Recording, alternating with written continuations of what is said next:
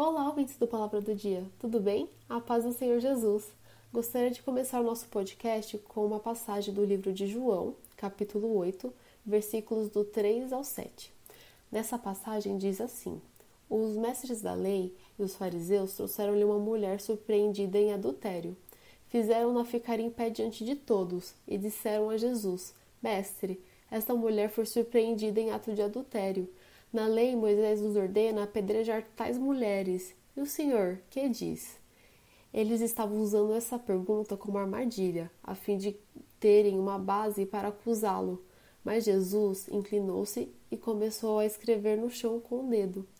Visto que continuavam a interrogá-lo, ele se levantou e lhe disse: Se algum de vocês estiver sem pecado, seja o primeiro a atirar a pedra nela.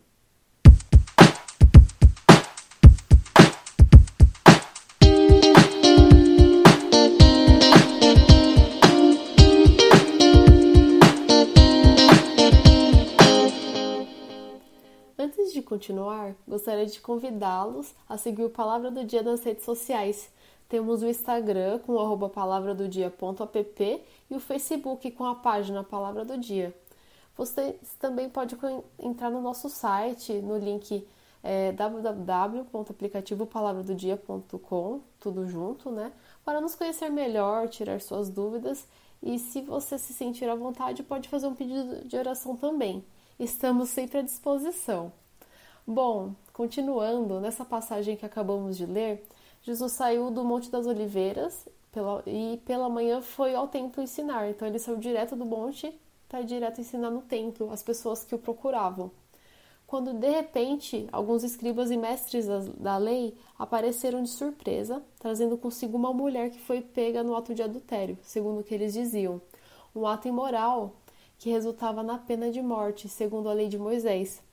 A intenção dos escribas e dos mestres da lei era pegar Jesus desprevenido e colocá-lo em uma situação de contradição em frente a várias pessoas, e provavelmente pensaram: será que Jesus irá contra a lei de Moisés, dizendo não há apedreja, não que não haja o apedrejamento?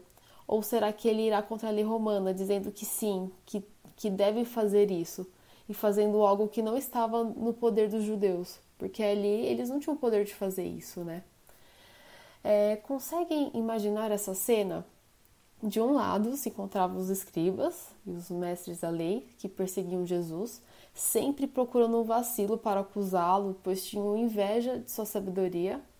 Do outro lado, a multidão esperando o que iria acontecer, né, olhando aquela situação, né, esperando para ver o que Jesus iria falar e ao mesmo tempo julgando a mulher, esperando a lei ser, ser cumprida, né?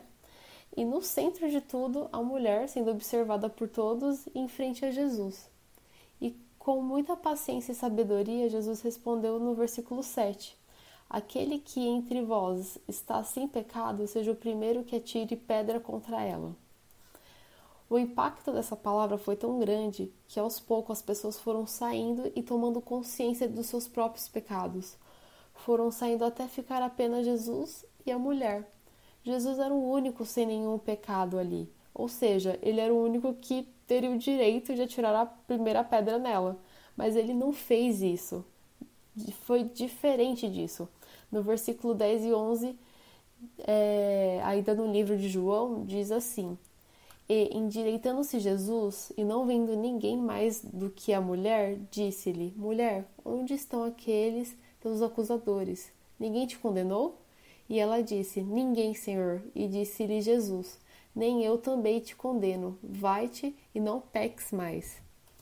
Nessa passagem, Jesus deu um grande ensinamento a todos que estavam ali.